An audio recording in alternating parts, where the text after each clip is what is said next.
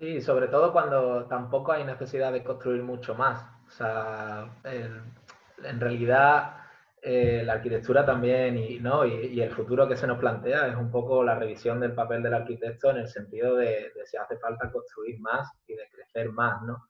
Yo creo, que, yo creo que ahí quizás nosotros nos lo hayamos planteado por nuestra cuenta, ¿no? O, en momentos de nuestra vida diferentes, pero yo creo que eso en la universidad ya, ya va tarde si no se lo está planteando ya. Claro, claro. Entonces, formar a la gente únicamente en construir casa, en construir viviendas, pues me parece un error y, un, y, un no saber hacia dónde va el mundo.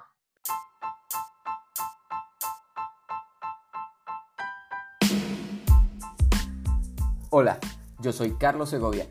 Bienvenidos a un nuevo episodio de Perspectiva, un podcast donde entrevisto a arquitectos que están cambiando la forma de ver y hacer arquitectura. Personas que están redefiniendo la profesión y nos platican desde su perspectiva las aristas que ellos trabajan, sus experiencias e ideas. El día de hoy está con nosotros Daniel Natoli. Dani ejerce una faceta muy interesante y diferente. Él es arquitecto por la Universidad de Málaga, España, y cofundador de Periferia Films, una productora audiovisual con sede en Málaga, fundada en 2018 junto a Marina Díaz. Ellos realizan producciones propias y proyectos por encargo, apostando siempre por crear obras que contengan una mirada propia, poniendo especial cuidado en el desarrollo visual y narrativo de cada proyecto. Periferia Films buscan relatos que atraviesen y dejen pozo, imágenes que sean capaces de aportar nuevos significados y principalmente buscan emocionar a través del audiovisual. Sus creaciones van desde el documental, ficción, museístico hasta contenido de marca y fashion. Clientes diversos, desde museos, juntas de gobierno, universidades y hasta catedrales. Sus piezas han resultado seleccionadas en diversos festivales de cine alrededor del mundo, como el Festival de Málaga y Festival de Cine en España, así como el Festival de Montpellier en Francia. Su ópera prima, titulada Qué suerte, la cual narra la historia de una pareja de jóvenes arquitectos españoles que decide emigrar a Helsinki, Finlandia, buscando un lugar en el que poder prosperar esto, tras la asfixia generacional provocada por la crisis, ha sido publicada en sitios como Arc Daily. Pues bueno, así sin más, los dejo con la entrevista que grabamos vía Zoom. Hola a todos, bienvenidos a un nuevo episodio de Perspectiva. El día de hoy nos acompaña Daniel Natoli. Dani, bienvenido a tu episodio, un gusto volvernos a ver después de tanto tiempo. Venga. Carlos. ¿Qué tal? Venga, pues vamos empezando. El tema de hoy es cine y arquitectura. Y muchos comenzarán a pensar cuál es el vínculo entre estas dos áreas. Quizás otros ya comenzaron a imaginar sobre sus películas favoritas. Y digo yo, aprovecho para mencionar la mía, que es Inception. Esta película que habla sobre plantar una idea en la mente de una persona y que además se necesitan de arquitectos para diseñar los mundos que viven en sueños. Dani, platícanos sobre Periferia Films, ¿cómo surge?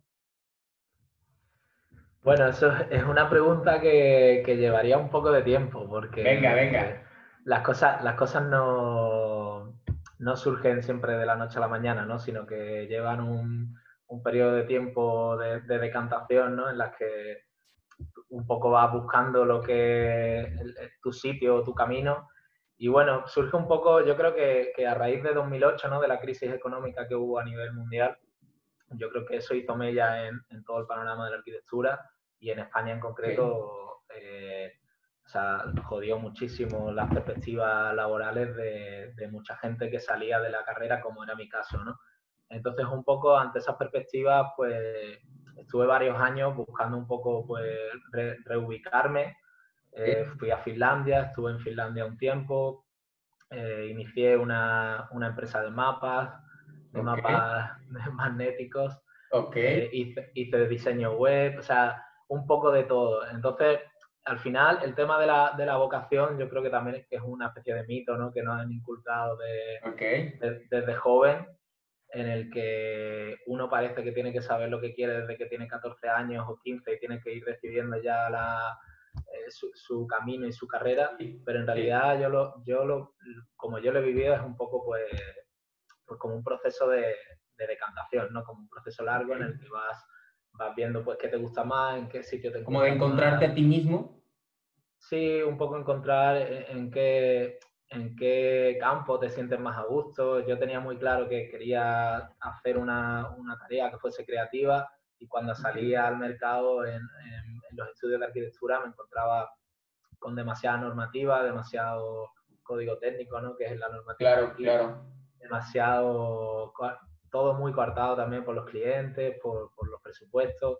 Entonces, bueno, me fui desencantando con la profesión y eso unido a, a la crisis que había, pues ya te digo, inicié muchos caminos. De todos esos caminos eh, surge también Periferia Fin a raíz de un, de un, primer cortometraje que hice, que precisamente lo hice cuando estaba en Finlandia, que se llama Qué suerte.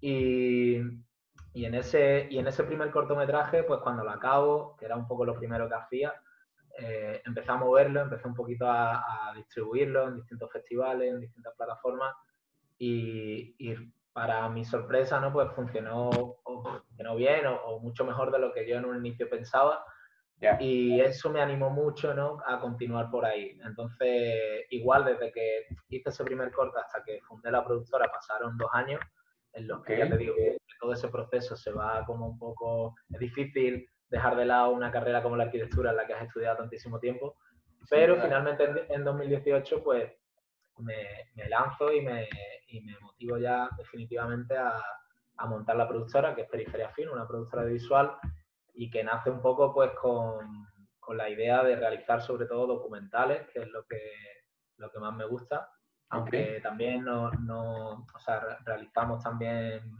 eh, vídeos y producciones por encargo, ¿no? O sea, un poco combinar producciones propias con, con, piezas audiovisuales por encargo para clientes, muchos de ellos arquitectos. Ok, ok.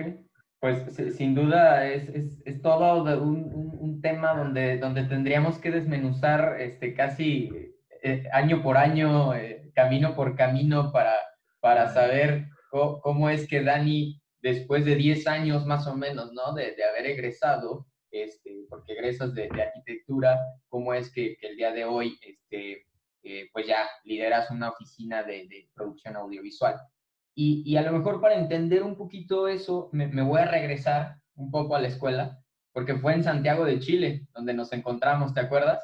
Este, y bueno, junto a muchos otros que eligieron irse al fin, de, al fin del mundo, como suelen llamarle los mismos chilenos. En tu caso, Dani, ¿por qué decidiste irte de intercambio? Una, esa es una pregunta. Y la otra es, ¿por qué a Chile? Esto, me intriga y a lo mejor te lo preguntamos aquella vez, pero es, está, está padre que, la gente que nos, que nos escucha eh, tenga, tenga tu opinión, tu perspectiva. Bueno, lo del intercambio, yo creo que, la respuesta es sencilla, ¿no? A mí siempre me ha encantado viajar y, me, encanta. Eh, el, tema, el tema del intercambio, yo, yo me di cuenta que se aprendía muchísimo también estando, estando fuera, ¿no? Y conociendo otras culturas, conociendo otras otras maneras de hacer arquitectura, otras personas, otras sociedades. Y, y, el intercambio en ese sentido me parece tan rico, o sea, tan, tan enriquecedor como cualquier asignatura o más, ¿no? Yo diría muchísimo más. Entonces, en ese sentido, bueno, es una respuesta sencilla.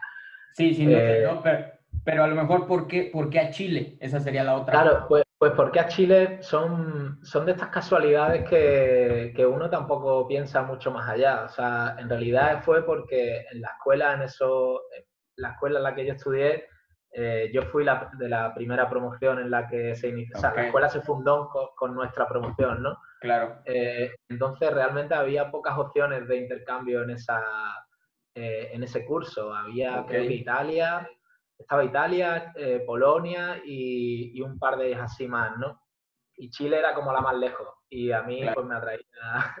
La, la aventura, ¿no? Y la aventura. La aventura, sin duda. Y, y, y sí, digo, porque, eh, pues ya, otra vez, a 10 años más o menos de esa experiencia, este, yo igual tengo, tengo esa imagen de Dani, donde Dani le encantaba viajar, que para el norte de Chile, que para el sur de sí. Chile, que para este, Bolivia, que para un montón de lados, ¿no? Este, y, y como tú dices, eh, a lo mejor se aprende más este, de, viajar hasta, hasta que dé una asignatura. ¿En, qué, ¿En qué medida crees que a ti te sirvió? Porque también creo que estuviste en México tiempo, hace, hace tiempo. Entonces, has, has viajado, te encanta viajar, pero, pero lo has hecho además. ¿Cómo, ¿Cómo crees que eso te ha servido para lo que hoy es Dani y para lo que hace Dani? Bueno, es una pregunta muy compleja.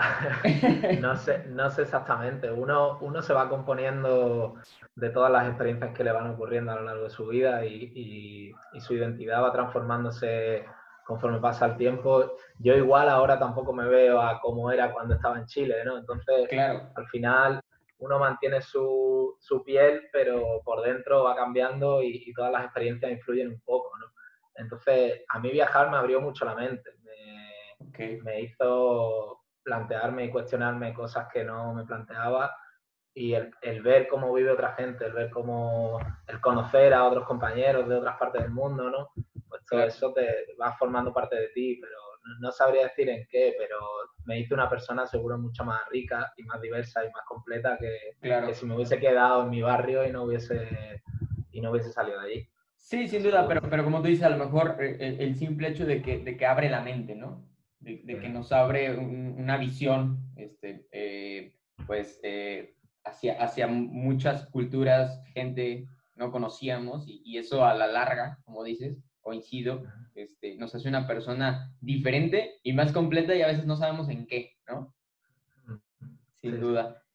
Bueno, eh, ahora, en tu caso, ¿cómo es la vida de un arquitecto al frente de una productora audiovisual? Es decir, nuestra educación como arquitectos, si bien somos gráficos y tenemos clases de fotografía, pero ¿qué tantas herramientas en común tenemos con los cineastas o qué tan difíciles? Me gustaría saber un poquito de eso. Pues yo creo, yo creo que yo creo que hay bastante más en común de lo que uno pudiera parecer, ¿no? O lo que uno pudiera pensar.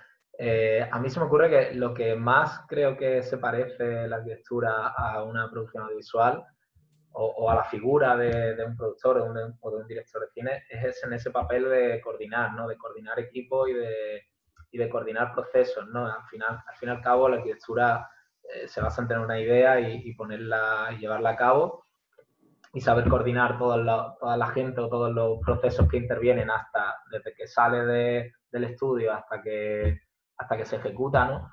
Y un poco, yo diría que el cine y, las pelis, ¿no? Las películas son, funcionan un poco igual. Al final, desde que salen de, del guion hasta que se, se monta y se, se, proyecta en cualquier sitio, ha pasado un montón de tiempo, ha habido un montón de procesos y siempre hay una persona o, varias que, que, coordinan todos esos procesos y al final lo veo un poco similar, ¿no? De, de la idea del plano a la ejecución y de la idea del guion a la proyección es un poco...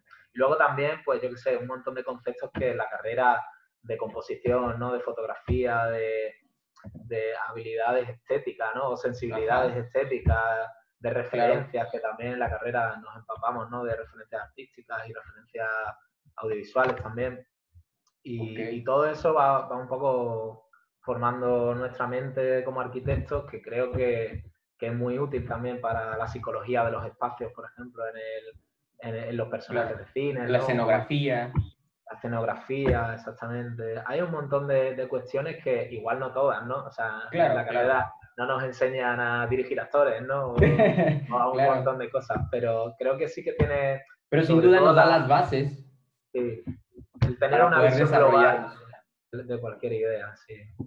Ok, voy a, voy a aprovechar para contar una anécdota, porque, y, esto tampoco Dani lo sabe, este, pero, pero, pero Dani, eh, otra vez sin saberlo, es pieza clave en este proyecto del podcast. Pues resulta que un día yo me meto a Arc Daily y me llama la atención un artículo que se llama Qué suerte. Y el, y el subtítulo decía, un documental sobre la falsa expectativa y la inmigración de jóvenes arquitectos eh, tras la universidad pues bueno, entro y comienzo a verlo. Eh, y en eso, unos tres minutos después, resulta que se me hacen conocidos los protagonistas. Y la historia, además, pues claro, son mis amigos españoles que conocí en Chile. Acto seguido, eh, estalqueo a Periferia Films y le, y mando un correo a Dani para preguntarle cómo, cómo le va. Eh, bueno, yo súper emocionado pues, por verlo, su trabajo en, en, un sitio como Art Daily. Al día siguiente, Dani me responde y me dice, eh, entre líneas, que dejó la arquitectura. Yo al otro lado del mundo veo que Dani no ha dejado la arquitectura. Simplemente creo que él está desarrollando otra faceta de la arquitectura o, desenvolviéndose en otra faceta de la arquitectura. Esto a mí, eh, te soy bien honesto, Dani, me dejó eh, un poco contrariado porque como tú lo dices, estamos casados con ciertas ideas eh, donde el arquitecto hace casas. Y creo que al menos esa visión es muy reduccionista. Y más aún en estos momentos. pues bueno, Dani sin darse cuenta plantó una idea que se volvió un podcast donde ahora podemos colaborar dos arquitectos en dos países y dos continentes diferentes en un proyecto además que no implica ni diseñar ni construir. ¿Qué opinas, Dani? E, e, esta, esta anécdota la, te la estoy contando al igual que a los escuchas, pero me gustaría saber tus impresiones. Pues me parece maravilloso, ¿no? Me parece maravilloso que la arquitectura y que cualquier campo no se reduzca a lo que nos enseñan en la universidad, ¿no? Creo que que todo tiene muchas más líneas de fuga y más, y, más horizontes, ¿no? Más allá del conocimiento académico que, que, nos imponen y, y, en y, en el mundo en el que vivimos, ¿no? Donde todo es tan líquido, pues saber adaptarse y saber reinventarse en ese sentido es, es una virtud, sin duda y que haya surgido el podcast, pues me parece un honor.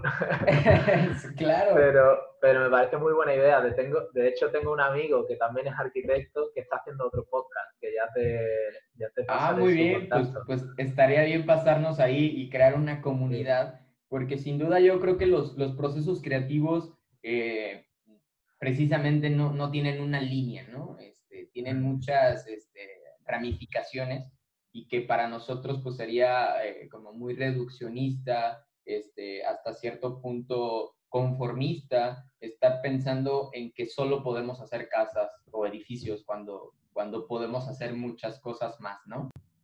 Sí, sobre todo cuando tampoco hay necesidad de construir mucho más. O sea, en realidad eh, la arquitectura también y, ¿no? Y, el futuro que se nos plantea es un poco la revisión del papel del arquitecto en el sentido de, si hace falta construir más y de crecer más, ¿no? Yo creo, que, yo creo que ahí quizás nosotros nos lo hayamos planteado por nuestra cuenta, ¿no? O, en momentos de nuestra vida diferentes, pero yo creo que eso en la universidad ya, ya va tarde si no se lo está planteando ya. Claro, claro. Entonces, formar a la gente únicamente en construir casa, en construir viviendas, pues me parece un error y, un, y, un no saber hacia dónde va el mundo. Pero bueno, está bien que se nos forme en eso porque es la tarea clásica, ¿no? Pero no dejar de lado tampoco ni, ni, digamos, insertar esa semilla o ese germen en lo que será la, profesión Exacto. dentro de dos días. Totalmente de acuerdo por, y además eh, eh, eh, a eso responde un poquito este, este podcast porque eh, sí, el, primer episodio surge con, la visión eh, clásica bajo la que somos educados, pero conforme cada episodio va desarrollándose, eh, vamos encontrando nuevas facetas y además ejemplos, ¿no? O sea, no nada más decir, ah, pues el arquitecto puede hacer una película. Bueno, sí, pero ¿cómo? ¿No? Y entonces por eso ahora estamos contigo y, ahora me gustaría meterme a eso, al día a día del trabajo de tu oficina veo que tienes clientes muy variados, como el gobierno, colegios, catedrales, universidades.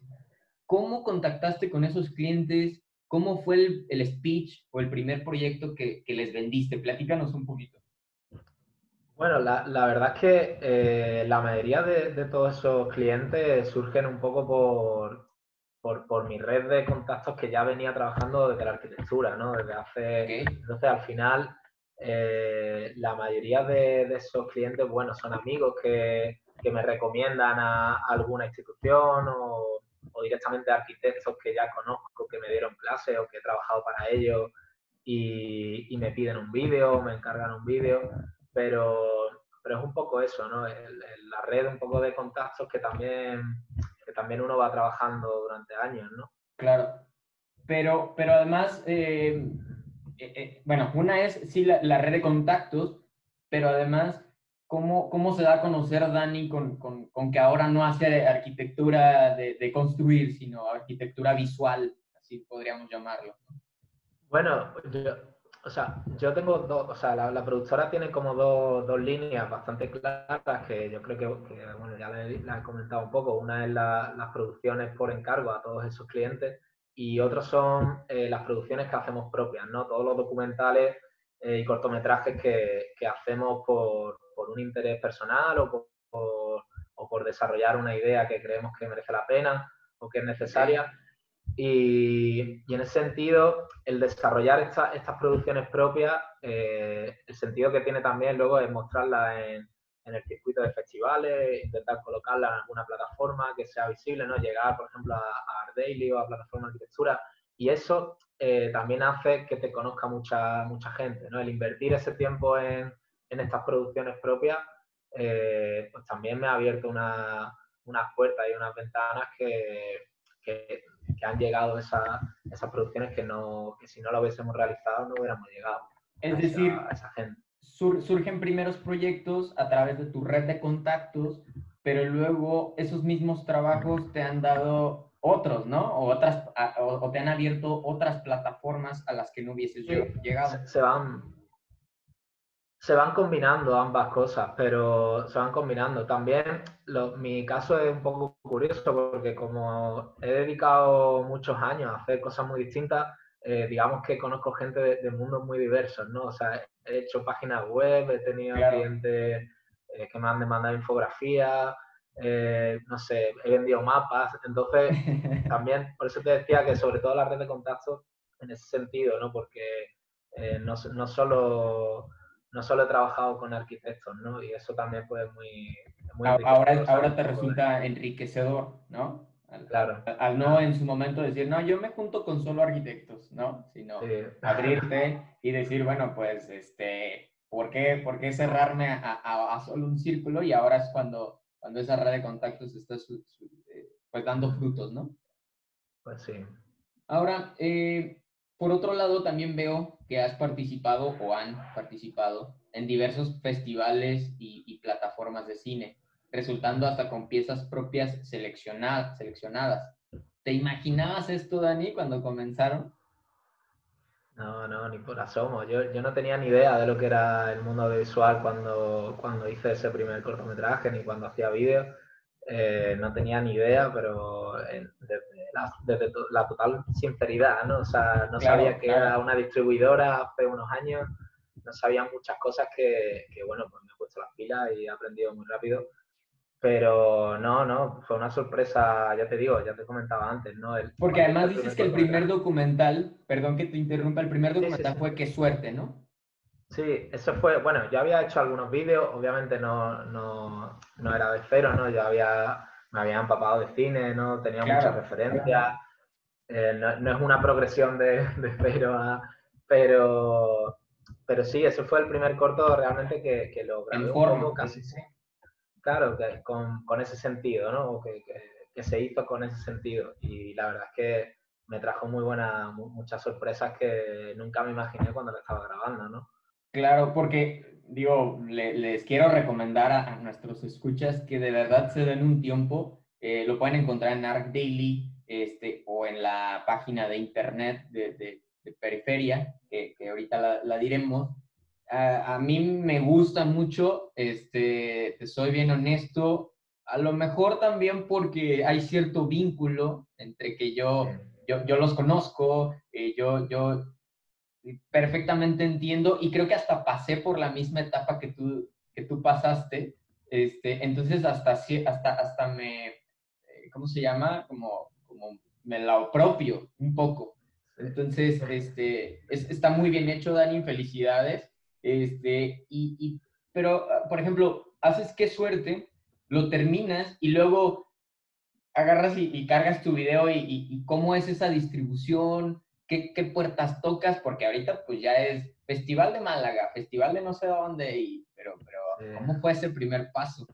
Pues, pues mira, fue sencillo. Yo me presenté a, a, un, a un certamen de cortometrajes que hay aquí a nivel local, que se llama Málaga Crea, Y, ya los conocía porque tienen como muchas, muchas patas, ¿no? O sea, está el certamen de arquitectura, el certamen de fotografía, y entonces como ya me había presentado el de fotografía, o sea, el de arquitectura algún año, decidí presentar el vídeo al de audiovisuales, ¿no?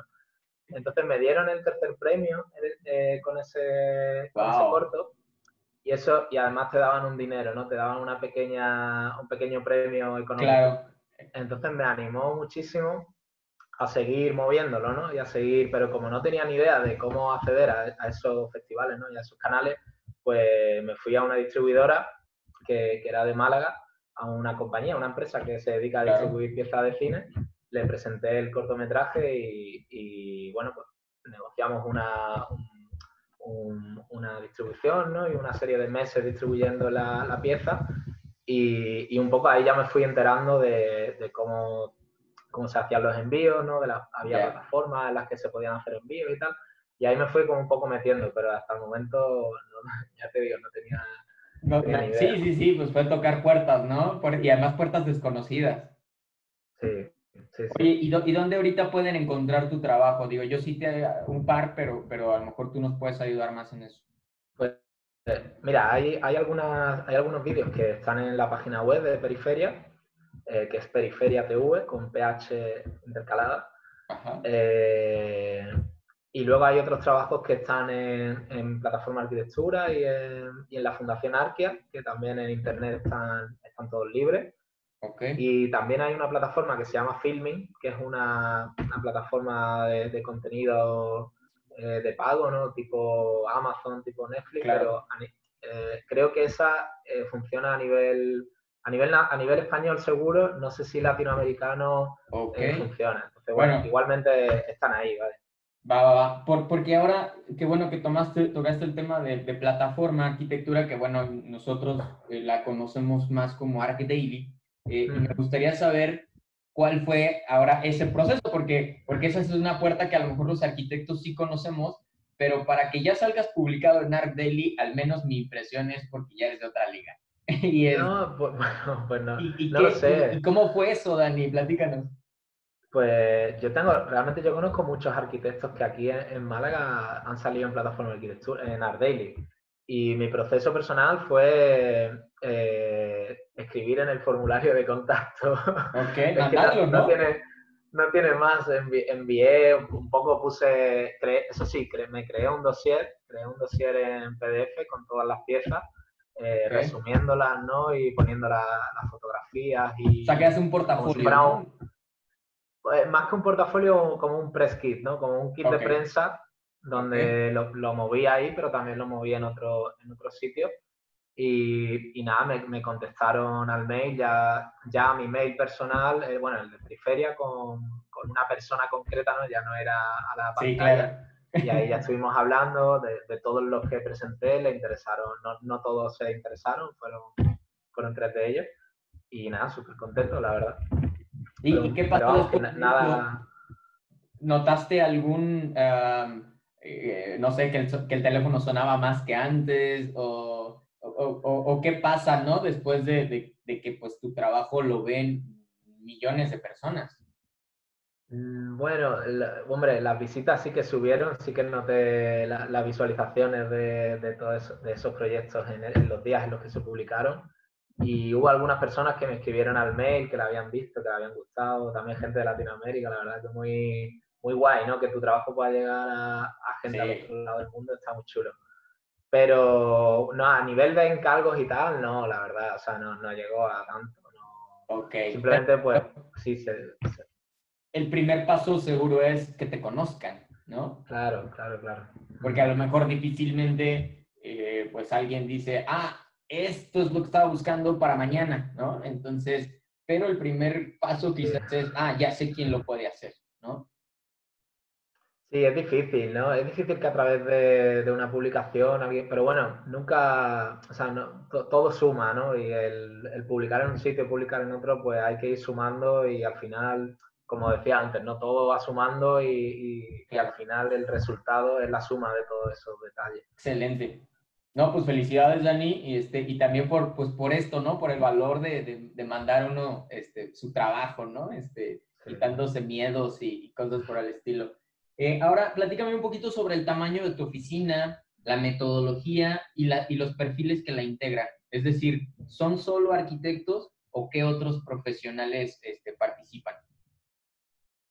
Eh, bueno, arquitectos solo somos mi socia y yo. Que, es Marina, además. Claro, que es Marina, Marina Díaz García, ¿no? Realmente eh, somos los únicos que componemos la productora. La productora es una productora todavía pequeña, que no es muy humilde, somos dos personas.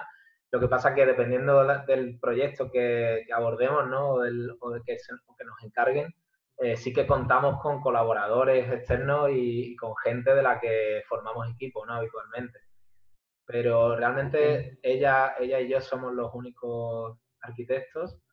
Eh, y bueno, pues hacemos un poco de todo. Sobre todo, Marina está más centrada en temas de producción y, y yo pues toco un poco todos los palos. Pero siempre que salimos a rodar, pues tiramos de, de gente, de colaboradores que, que ya son amigos, ¿no? Son compañeros que son amigos y todos, realmente ninguno son, son del campo audiovisual o de otros campos, ¿no? Hay gente muy variada en el mundo audiovisual.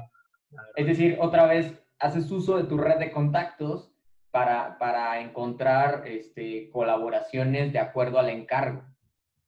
Claro, eso es, si hay más presupuesto y requiere un equipo más grande, pues tiramos de un equipo de, más gente y si es algo muy pequeñito, pues a veces lo solvento yo solo y, yo, lo, yo hago todas esas fases, ¿no? Dependiendo un poco del presupuesto, el cliente.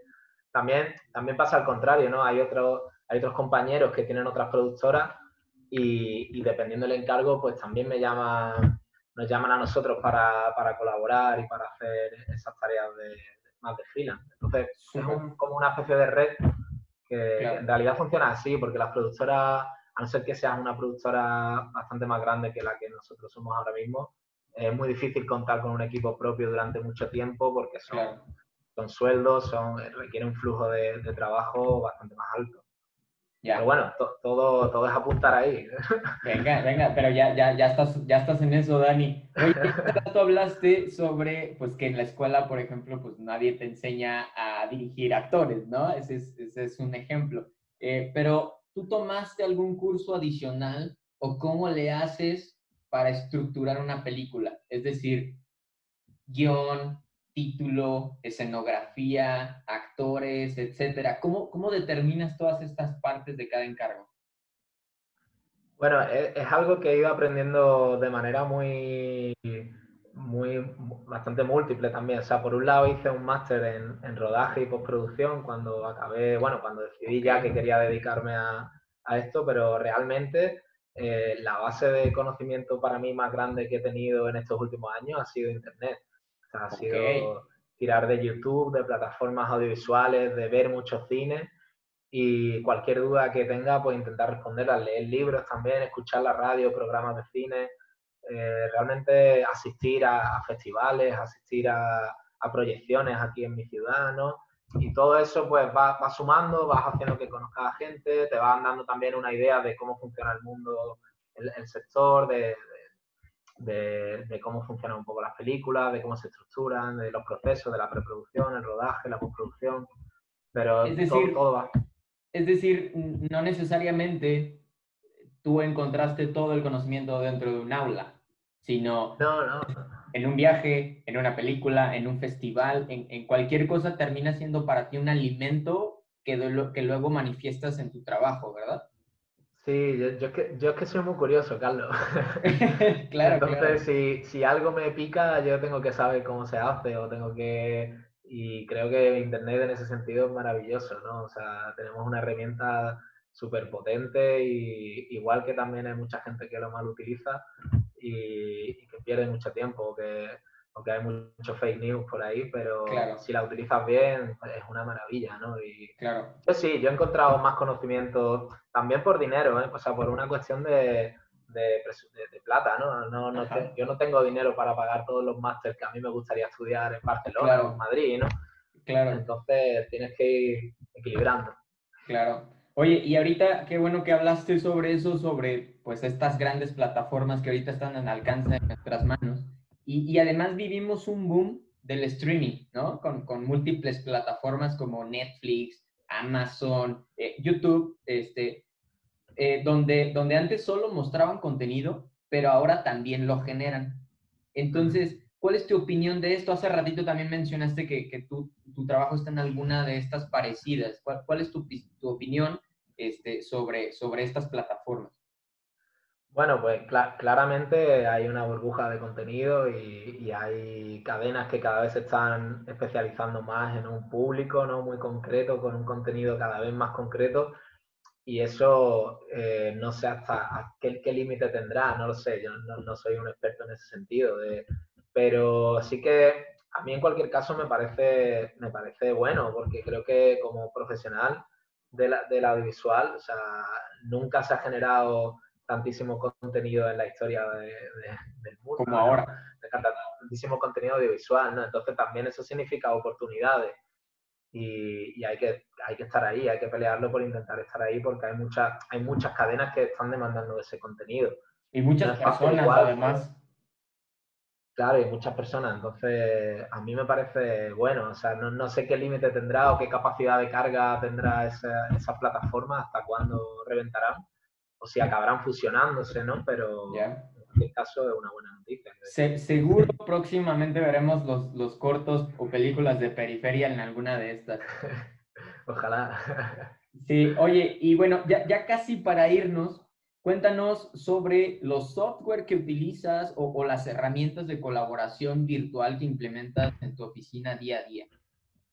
Pues yo básicamente uso Adobe Premiere para montar, para todo el tema de montaje, eh, DaVinci para el DaVinci Resolve, que es un okay. programa de, no sé si lo conoces, de Blackmagic, de la marca Blackmagic, que es okay. un programa que sirve para etalonar, para darle color a, digamos que el montaje se realiza en bruto, con los archivos en bruto y en DaVinci se colorea, ¿no? Le das la atmósfera de color. Okay. Y After Effects también cuando, cuando hay algún tema de, de efectos visuales o de a, alguna animación y tal, pues After Effects también sería como la triada así de programas yeah. que más suelo usar. Okay. Luego, no sé, Photoshop de vez en cuando necesitas algo, pero o sea, para, para audiovisual básicamente esos tres. Va, va, va. Y, y utilizas también, no sé, Zoom, este, la nube, cosas por el estilo. Bueno, ahora mismo eh, no, porque nuestro equipo, o sea, somos dos personas habitualmente, entonces okay. no, no en la nube tengo, eso sí, tengo muchos discos duros que, me, que gastamos mucho, mucha pasta en, en discos, discos duros. duros. Sí, porque la, la, o sea, la, el audiovisual es lo que tiene, ¿no? Que consume mucha cantidad de espacio y de megas claro. cada vez que grabas. Pero, pero es una cuestión que tengo pendiente, ¿no? El, el cómo Venga. organizar todo en la nube, cómo, cómo estructurar un poco mejor la, el flujo. Súper. Oye, ahora sí, ya, ya para irnos, ¿qué le aconsejas o qué le dices a los jóvenes arquitectos o quien está pensando en estudiar arquitectura? Uf. no lo sé, Carlos, es que es una pregunta, no sé, a mí no me, no me gusta mucho aconsejar, porque a mí cuando yo entré en la carrera también leía los periódicos y, y ponía que arquitectura era la carrera con más salida laboral, ¿no? Y fíjate, luego el mundo cambia, o ahora claro. con la pandemia, ¿no? El, el, mundo cambia en un par de meses y de repente da 180 grados.